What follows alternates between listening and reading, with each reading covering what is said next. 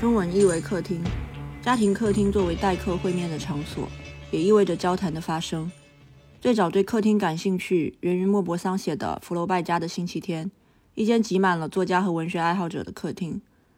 我顺着这个主题往下找，发现早期的客厅不仅是上流社会的专属，也与当时女性的处境有很大的关系。因为客厅的话事人往往是女主人，除了文学艺术，他们在这里也会对社会问题发表看法。LGBTQ+ 被视为异端的边缘群体，在这里都会被接纳。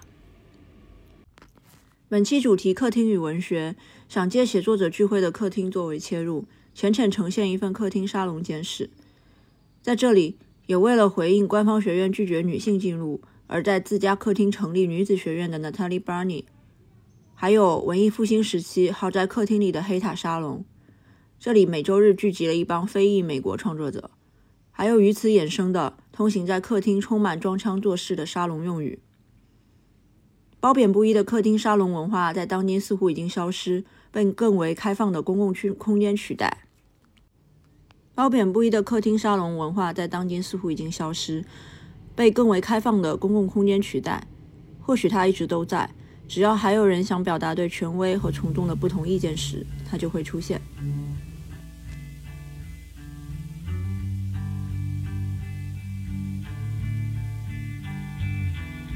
当 Natalie Barney 被后来的人们用来形容她作为巴黎最有名客厅画室人的那个决定性时刻，与王尔德有关。巴尼五岁时，他在纽约一家旅馆遇到了王尔德。当他从一群小男孩身边跑过时，王尔德把他抱起来放在腿上，给他讲了一个故事。王尔德还鼓励巴尼的母亲追求艺术。数十年后，巴尼估计也不会想到，他与王尔德的侄女 Dolly 成为情人。Dolly 的遗嘱里。巴尼是唯一的继承人。雅各布街二十号是娜塔莉·巴尼位于巴黎的家，也是他六十多年来大部分文学客厅的发生地。每个星期五，除了有像毛姆、基德、菲茨杰拉德、刘易斯、泰戈尔这样的文学大师造访，也有外交官、出版商、藏家等热爱译文的上流人士，其中不乏有不被主流接纳的同性恋。各种性取向的参加者在每周的聚会中表达自己，并舒适地混在一起。巴尼本人就是一个女同性恋，也许是双性恋。她明确公开反对一夫一妻制，这种态度和观点后来也在她的人生里得到了践行。巴尼家的文学客厅很容易和福楼拜家的周末客厅做对比。不同的是，前往福楼拜家的都是男性作家、文学爱好者，而且年龄、文学地位都较为悬殊，大多受福楼拜与屠格涅夫的名气与声望而加入。老头们具有权威感的星期天，如今看来让人怀疑是否能够拥有自由表达的空间。但并不是所有人都适应这样的社交场合，比如被杜鲁门·卡波蒂介绍进来的普鲁斯特。有一次在为追忆似水年华做研究时，他本来想前来和巴尼聊聊女同性恋文化，最后却因为他太紧张而完全没有提起这个话题。人们在巴尼的客厅社交，讨论文学、艺术、音乐和其他任何感兴趣的话题。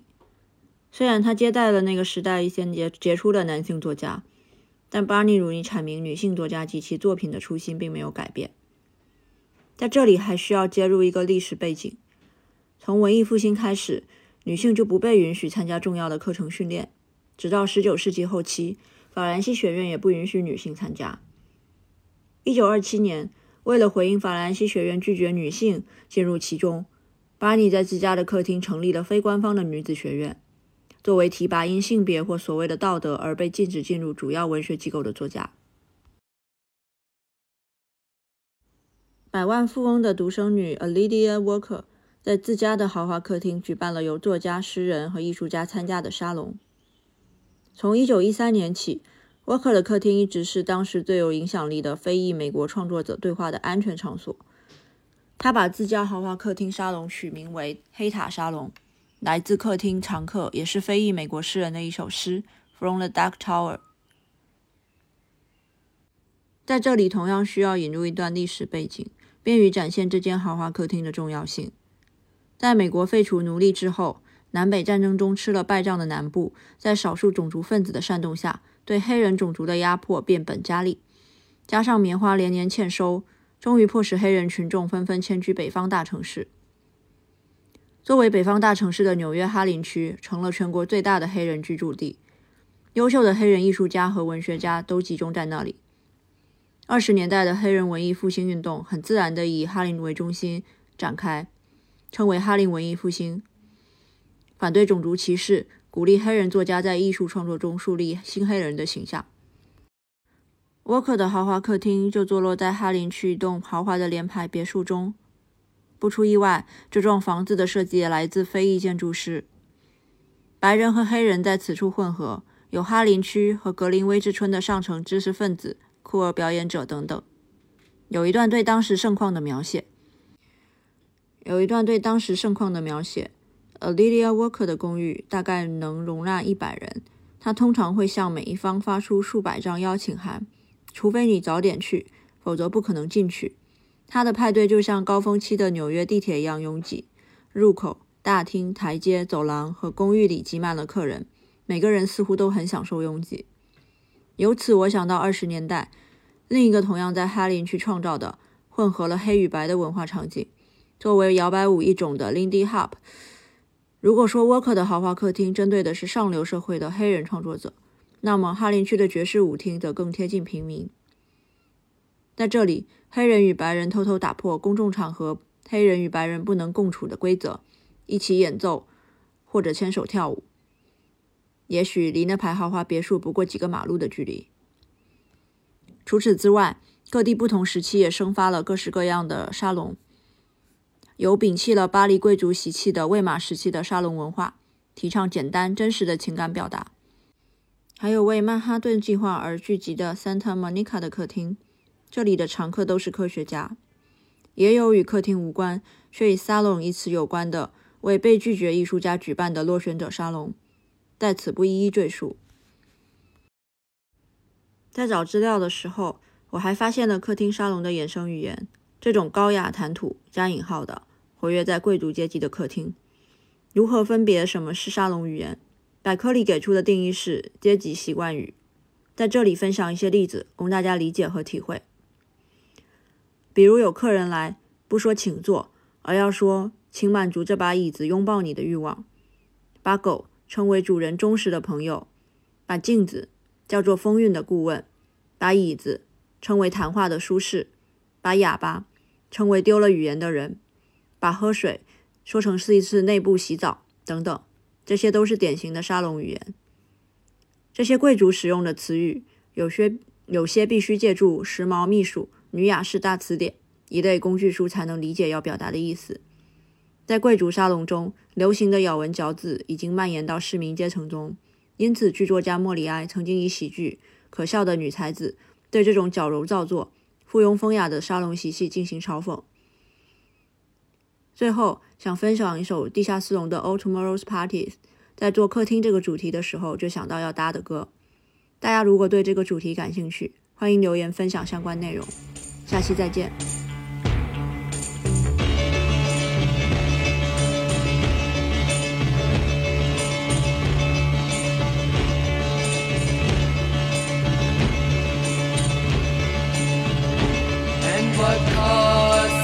Yeah.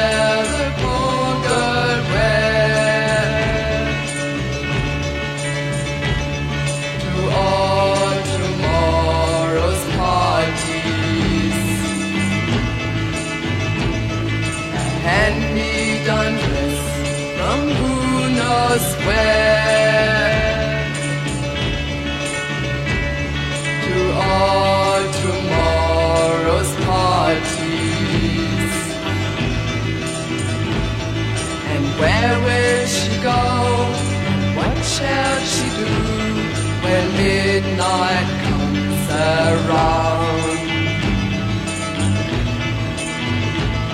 She turned once more to Sunday's cloud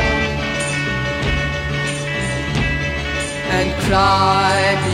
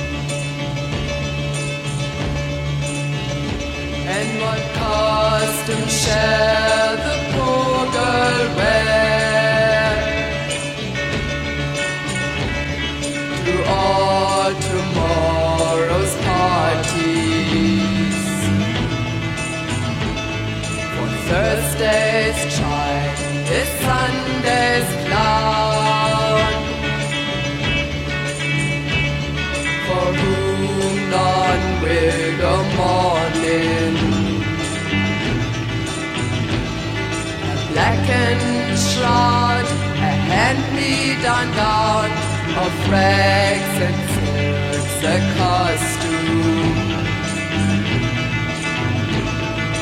fit for one who sits and cries.